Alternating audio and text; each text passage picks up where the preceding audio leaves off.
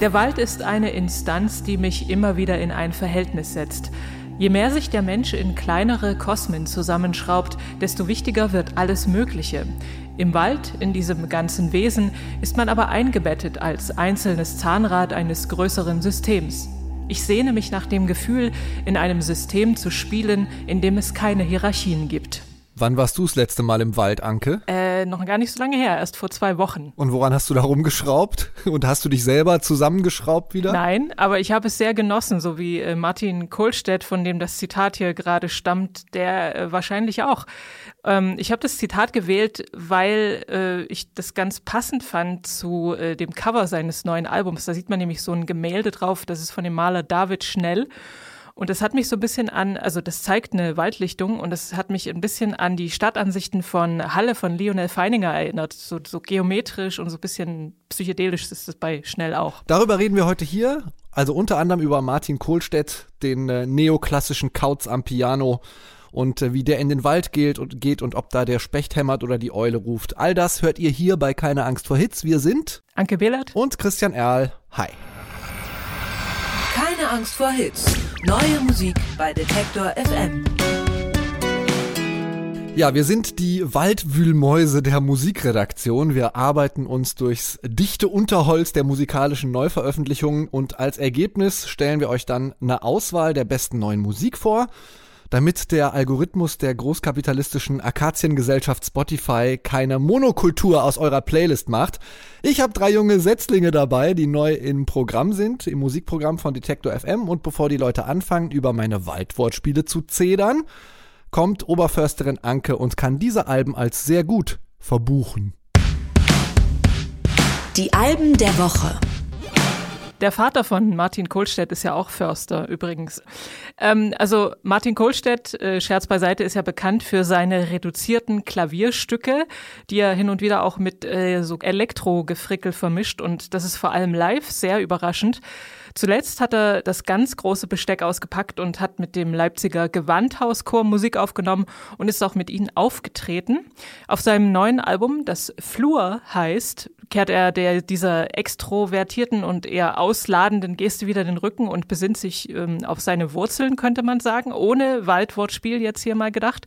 Das kann man zum Beispiel auch in dem Stück Pan ganz gut hören.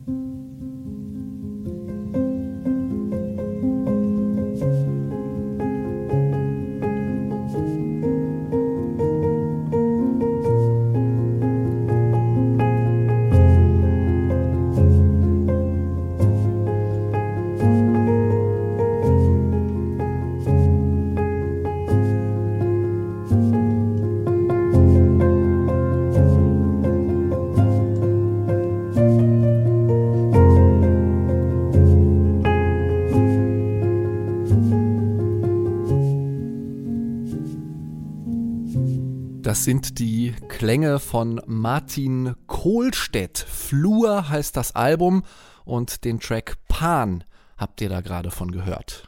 Genau, er hat die Stücke zu Hause in Weimar aufgenommen und ich finde, es rauscht und äh, knistert auch so ganz heimelig, als hätte er auch Magnetband benutzt. Das weiß ich aber gerade nicht genau. Ähm, aber es ist auf jeden Fall wunderbare Musik zum sich fallen lassen. Und vor ein paar Jahren habe ich ihn auf einem sehr schönen Festival gesehen, also das kleine, nette Festival Alina Lumre in Storkow in Brandenburg findet das statt. Und da hat er in so einer Art Gartenpavillon gespielt und äh, drumherum konnte man eben sitzen oder liegen und so ein bisschen in die Wolken gucken und sich treiben lassen. Das ist, äh, war perfekt. Und äh, ja, so geht's mir mit dem Album eigentlich auch. Also das fließt und meander, das hat eher was von Wasser als von Wald. Aber in jedem Fall spielt Natur eine große Rolle, habe ich den Eindruck. Und man hört auch mal Regen rauschen oder mal so Krähen krächzen. Also das fand ich ganz schön.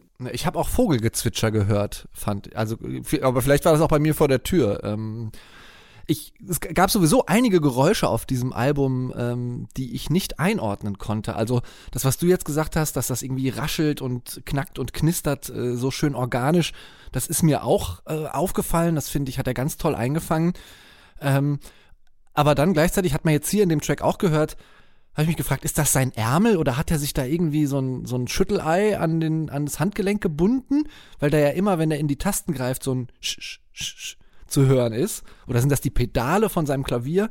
Ähm, ja, also auch ein bisschen äh, geheimnisvoll, was der da an Sounds zaubert. Fand ich wirklich äh, ein fantastisches Album und es ist natürlich totale Kopfhörermusik, ne? Muss man auch dazu sagen. Also da sollte man wirklich sich ein paar gute Kopfhörer aufsetzen und das einmal in voller Länge genießen und äh, sich fallen lassen, wie du das eben gesagt hast.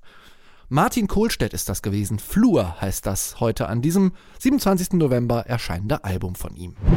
Vor ein paar Wochen hatten wir ja schon mal darüber gesprochen, wie groß die Bedeutung von äh, TikTok mittlerweile für Musikpromo geworden ist, von diesem, äh, von dieser Video-App.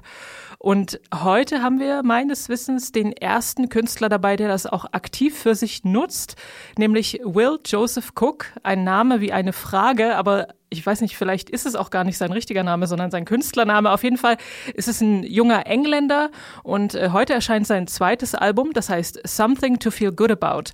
Und ähm, einige der Songs gab es, wie das eben so üblich ist, natürlich schon vorab zu hören. Und vor allem der folgende wurde in vielen TikTok-Videos benutzt, von denen das populärste über eine Million Views hat. Hey,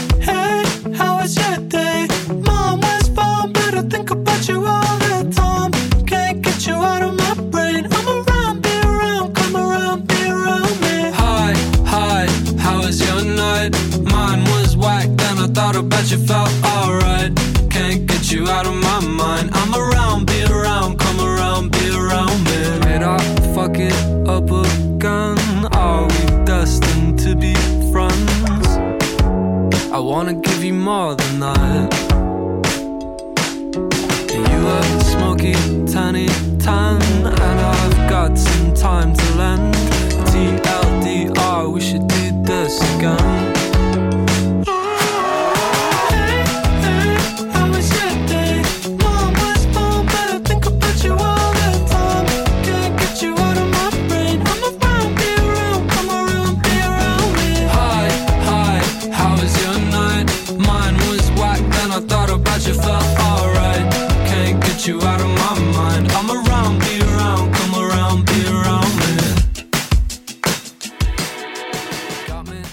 Wird Josef etwas kochen? Will Joseph Cook ist das. Something to Feel Good About heißt sein Album. Der Track, den ihr da gerade von gehört habt, ist der Eröffnungstitel. Er heißt Be Around Me. Ja, und der Name ist Programm, würde ich sagen, bei Something to Feel Good About. Also da ist viel viel gut äh, Pop drauf. Und einige seiner Songs wurden ja, wie gesagt, auch schon bei TikTok benutzt. Ähm, und wenn man sich so überlegt, ist es ja eigentlich eine ganz coole Idee, dass so Fans mit der Musik interagieren können und sie irgendwie kreativ nutzen und so was selbst daraus machen können. Aber eben immer nur so 15 Sekunden und dann ist es halt meistens auch voll auf die zwölf. Also du, äh, da gibt's keinen Raum für Subtilität oder, oder irgendwie so kleine Zwischentöne. Und genauso ist halt auch die Musik von Will Joseph Cook, muss man sagen. Aber er sagt es auch selbst. Also er sagt, I feel like the style of my lyrics uh, seem to fit TikTok really well. They are simple, direct and fun to play with. Ähm, und das hat er schon sozusagen sehr gut beschrieben. Ähm, es ist immer, also es ist sehr bildreich, äh, aber und man kann sozusagen die, die Lyrics gut in Bewegungen oder irgendwelche Bilder eben umsetzen. Ein anderer Song auf dem Album heißt Where is my heart? Und der beginnt mit den, äh, mit der Zeile Where is my heart? Do you have it? Ja. Und da kann man sich natürlich auch sofort tausend Situationen vorstellen, wie man das sozusagen in einem Video kurz äh, umsetzen kann.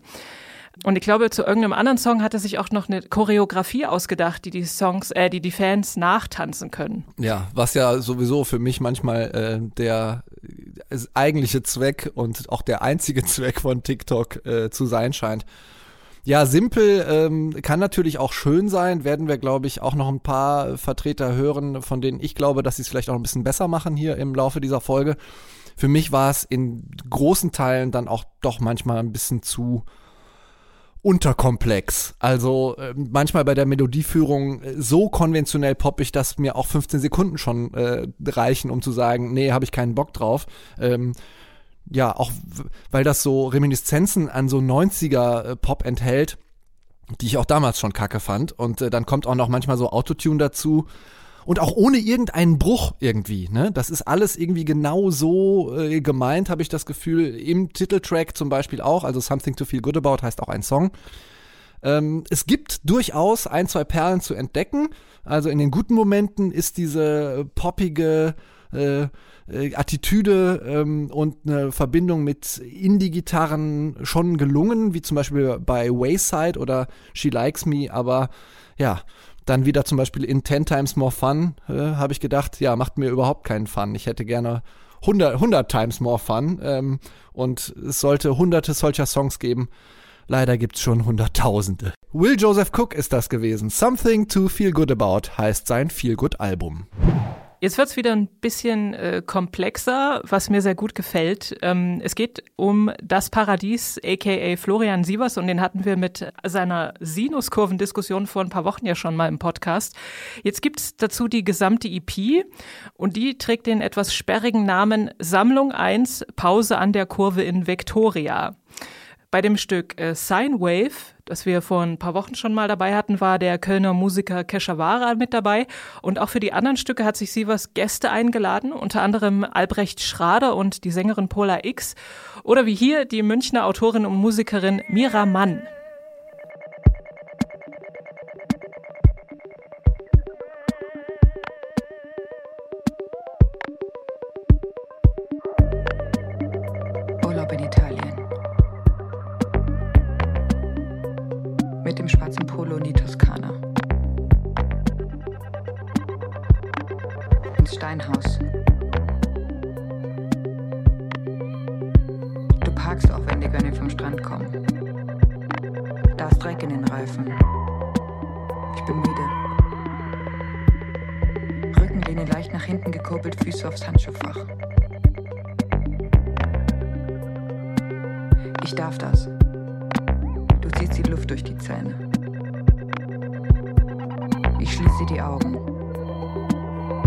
Auf einen kleinen Spalt.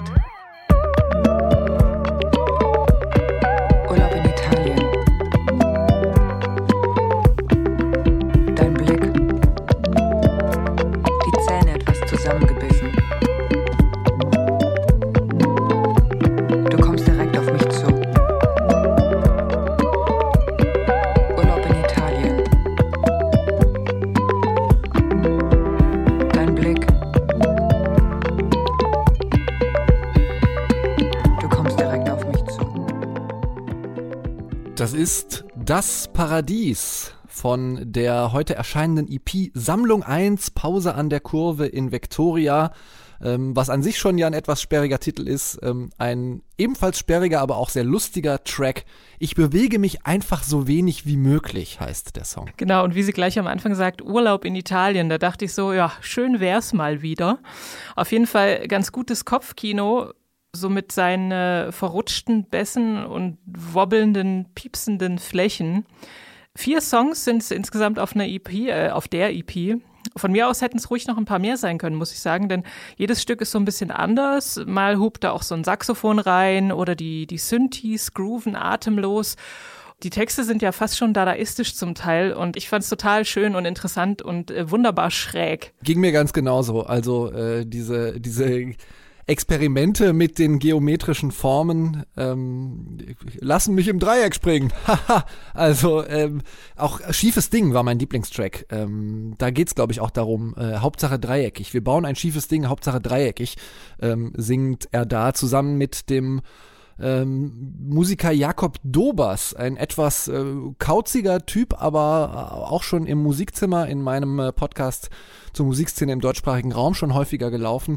Ähm, er sammelt da einfach ein paar coole Leute auch um sich, finde ich. Und äh, es ist einfach ein schönes und gelungenes Pop-Experiment mit warmen Synthes und ähm, ja, verspielter Ausgelassenheit geworden. Krautdub habe ich auch noch in einem Blog darüber gelesen, fand ich eine äh, sehr schöne einordnende Genrebezeichnung. Das Paradies ist das gewesen. Sammlung 1, Pause an der Kurve in Victoria heißt die EP. So, und das war's mit unseren Alben von Albenförsterin Anke. Und dann kommen wir jetzt zu den drei Singles, die ich noch für euch im Angebot hätte. Neu auf der Playlist.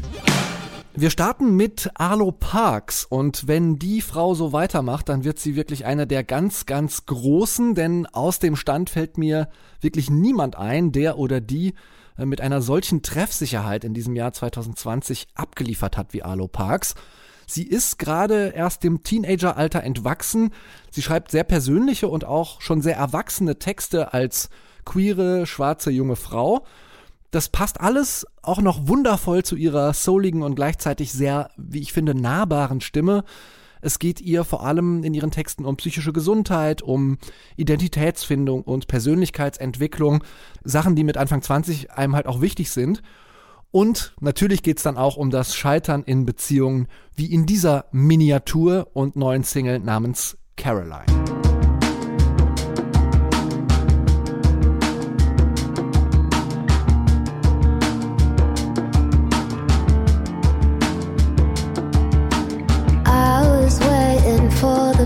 one day. Watched a fight between a Aussie couple escalate Strawberry cheeks flushed with defeated rage. Then he spilled his coffee as he frantically explained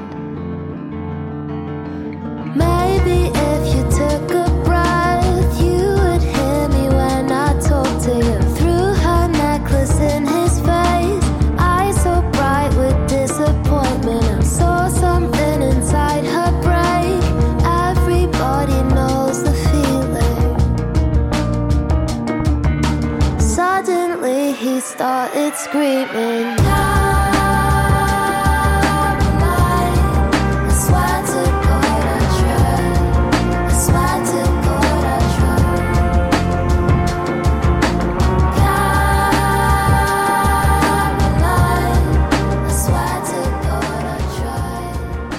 das, Will Joseph Cook. Man kann auch mit äh, simplen Sätzen und kurzen Hauptsätzen etwas komplexere Bilder malen, so wie Arlo Parks das hier macht in Caroline. Ich habe das ja schon häufiger gesagt, ähm, weil wir sie auch häufiger hier schon in Keine Angst vor Hits hatten die schafft das für mich, äh, ganze innere Landschaften mit ein paar simplen sprachlichen Bildern zu bauen. Ähm, das hier ist ein Song über die inneren und äußeren Verbrennungen, die man so bei einer Trennung ähm, hat und die Hilflosigkeit, die äh, man sowohl als äh, Betroffener als auch als Außenstehender hat, wenn sich dann die ganze Enttäuschung und der Schmerz äh, plötzlich in so einem öffentlichen Streit an der Bushaltestelle entladen. Ich fand's äh, einen typischen Alo Parks Track, aber äh, auch einen richtig starken mal wieder. Auf dem Level von Hurt. Ich fand ihn auch wunderschön. Also so dieser entspannte, diese entspannte Art von ihr auch, das gefällt mir total gut. Und sie hat auch immer so eine lässige Nebenbeihaltung. Also wie, ach, ich sitze hier zufällig und beobachte das und erzähle euch das jetzt mal. Es wirkt so leicht, aber es ist eben eigentlich schon die hohe Kunst, so ein bisschen. Absolut. Nachdem sie jetzt, glaube ich, drei oder vier Singles dieses Jahr veröffentlicht hat, hat sie endlich, ähm, schreiben die Musikblogs und äh, denke ich auch, ähm, ihr Album angekündigt. Es wird heißen Collapsed in Sunbeams, kommt am 29. Januar. Ich habe es schon bei meinem Plattenhändler bestellt und zwar in der goldenen Vinyl Limited Edition, meine erste goldene Schallplatte. Ja, wir bleiben bei den Frauen, auch bei den schwarzen Frauen, aber wir wechseln äh, von Großbritannien wieder nach Deutschland und ins Rap-Game. Was ist da eigentlich die letzten Jahre falsch gelaufen, frage ich mich ähm, leider auch schon seit Jahren. Jeder untalentierte Straßenrapper mit geschwollenen Gonaden kriegt Millionen Verträge bei den Major-Labels und mit dem vielen Geld drehen sie dann noch eines dieser tausend nichtssagenden Videos in äh, dem der betreffende Straßenrapper und seine Crew mit dem gemieteten AMG Mercedes durch die Nacht fahren und gefährlich gucken. Gefährlich gucken kann die Pi auch und böse rappen, so böse und auch artikuliert übrigens, dass sie die ganzen Hohlnüsse der möchte gern Koks und Nuttenrapper knackt. Zum Beispiel mit Hut 53.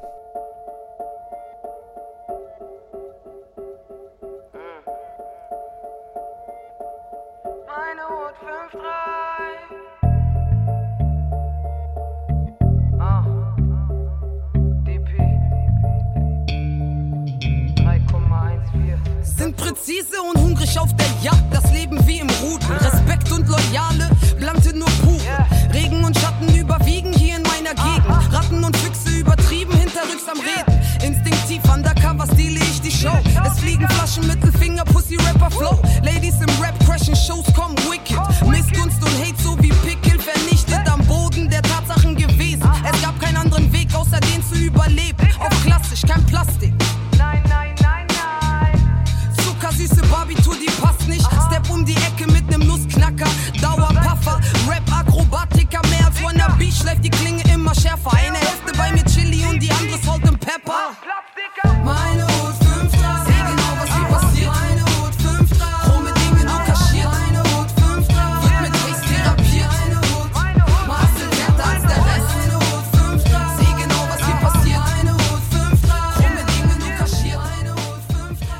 Bonner Rapperin DP mit Hood 53 und Hood 53 klingt natürlich äh, viel cooler, also diese Chiffre mit äh, dem ersten beiden Ziffern der Postleitzahl ähm, klingt viel cooler als Bonn, lässt sich nicht so gut drüber rappen.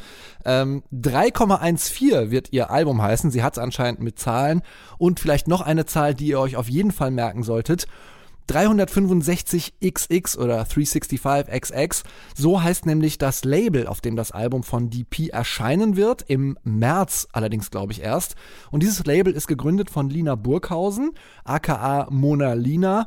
Entstanden aus einem Blogprojekt, in dem äh, eben besagte Mona Lina für jeden Tag im Jahr einen Female MC vorgestellt hat. Entsprechend programmatisch mh, will das Label auch nur weibliche trans- und nicht-binäre Künstler veröffentlichen. Und ich finde, äh, sie steht, also hier DP, steht den ganzen äh, anderen Deutsch-Rappern in nichts nach, ähm, kann ordentlich auf, äh, auf den Tisch hauen und hat eine sehr, sehr klare und, äh, und coole Sprache auch drauf. Auf jeden Fall. Also ich finde es auch, es klingt total, ja, cool und abgeklärt. Und äh, auch dieser Hintergrund ist ja, also finde ich extrem interessant. Ja, die Hood 04 sagt, äh, mehr davon bitte, danke. Die Pi war das mit Hood 53. So, und dann kommen wir zu unserem letzten Künstler und äh, der stellt sich die Frage, ein Berg, der nur 147 Meter hoch ist, ist das ein Berg? Was sagst du, Anke? Kommt drauf an, wo der Berg ist. Ja, also dieser Berg, ähm, der M. Bird zu diesem Song inspiriert hat, der steht in Dänemark. Da ist M. Bird nämlich auf den sogenannten Himmelsbjerget gestiegen. Also ich habe das jetzt, glaube ich, eher schwedisch ausgesprochen. Die Dänen sprechen das bestimmt Hilswert aus. Und dann hat sich M. Bird gedacht, ja, doch so hoch kann sich ein Himmelsberg mit nur 147 Metern Höhe anfühlen. Und wenn so ein kleiner Erdhaufen in der dänischen Landschaft sich wie ein Gipfel anfühlen kann, welche guten Dinge umgeben mich dann gerade noch? Dieses Gefühl packt M. Bird in den, ich sag mal, War on Drugs-esken Song Mountain.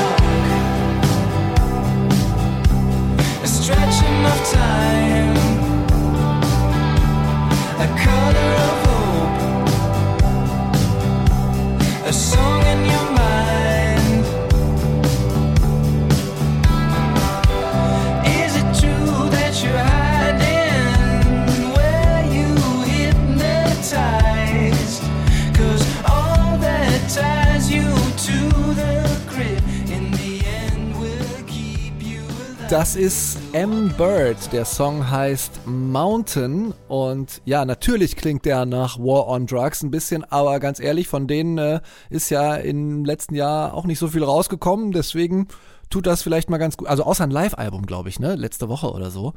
Ähm, deswegen mehr davon, lieber Amber. Das ist nämlich sein aller, allererster Song überhaupt, den er veröffentlicht. Er hat null Promo dafür gemacht, aber schon eine halbe Million Plays auf Spotify damit gesammelt. Er ist, glaube ich, aktuell gleich auch schon in drei von Spotify kuratierten Playlisten damit äh, vertreten. Ja, wie ist er dazu gekommen? Er hat einfach bei Ilgen nur auf der Tour, glaube ich, Bass gespielt hat ihr das dann über ein äh, ja, gammeliges Autoradio vorgespielt, was er so ähm, in seinem Kämmerlein geschrieben hat. Und die hat sofort gesagt, mach da was draus. Können wir so nur unterstützen. Auf jeden Fall. Also ich fand, habe auch gedacht, hey, wenn man das war on Drugs Live-Album, da was letzte Woche rausgekommen ist, durchgehört hat, hört man einfach M. Bird und bleibt so im selben, im selben Modus irgendwie, wo man äh, geistig den, äh, wie heißt der, Highway One oder so runterfahren kann an der kalifornischen Pazifikküste und sich den warmen Wind durchs Haar wehen lassen kann oder sowas in der Art. Auch gutes Kopfkino hier. Oder auf den Höchstberg steigen. Ich habe mal mit der dänischen Band Figurines gesprochen und die haben auch gesagt, wenn du dich in Dänemark auf einen Bierkasten stellst, kannst du das ganze Land überblicken. So hat das M. Bird auch gemacht in seinem Song Mountain und das war's. Zumindest mit unserem Playlisten- und Neuveröffentlichungsupdate. Jetzt geht's aber um die Wurst und um die Preise. Genauer gesagt um die Grammys. Aber Moment mal, was treffen die denn da für Entscheidungen bei den Grammys? Das fragen wir uns im Popschnipsel. Die Grammys einer der wichtigsten, wenn nicht der wichtigste Musikpreis. Ähm, diese Woche sind die Nominierungen bekannt gegeben worden und also für die Awards 2021 und äh, neben Freude war auch der ein oder andere Musiker bzw. Musikerin not amused. Ich sage kurz was zum Hintergrund. Die Grammys werden seit 1959 verliehen. Es gibt 80 Kategorien und veranstaltet werden sie von der Recording Academy und deren äh, mehrere tausend Mitglieder entscheiden über die Preisträger. Und zwar soll es dabei ja nur um Qualität gehen und nicht um kommerziellen Erfolg. Also inwieweit das dann auch so umgesetzt wird, da kann man sicherlich drüber diskutieren. Aber diskutieren wollte auf jeden Fall Justin Bieber. Der ist nominiert, viermal sogar, aber er findet nämlich, dass er in der falschen Kategorie nominiert wurde. Sein Album Changes ist nämlich gar kein Pop, sondern RB, sagt er. Ein anderer streitlustiger Kanadier ist The Weeknd und der war, wurde gar nicht nominiert und hat sich darüber sehr beschwert. Noch ein anderer Einspruch kam von der Sängerin Teyana Taylor und die hat sich darüber beklagt, vielleicht auch ein bisschen zu Recht, dass in der Kategorie Bestes R&B-Album nur Männer nominiert wurden. Also das kann ich ja noch so halbwegs nachvollziehen, aber ich finde so ein Gejammer, weil man selber nicht nominiert ist oder in die falsche Kategorie, das kann ich nicht so richtig nachvollziehen. Das ist ein bisschen merkwürdig und ich finde, das zeigt so eine Anspruchshaltung, die, äh, weiß nicht, das kann ich nicht verstehen. Ja, ging mir ähnlich. Also ich fand es entbehrt nicht einer gewissen Ironie, dass ähm, ja, in meinen Ohren doch äh, bisweilen etwas austauschbare Popkünstler sich äh, auf einmal als austauschbar empfinden oder sich darüber ärgern, dass sie austauschbar sind.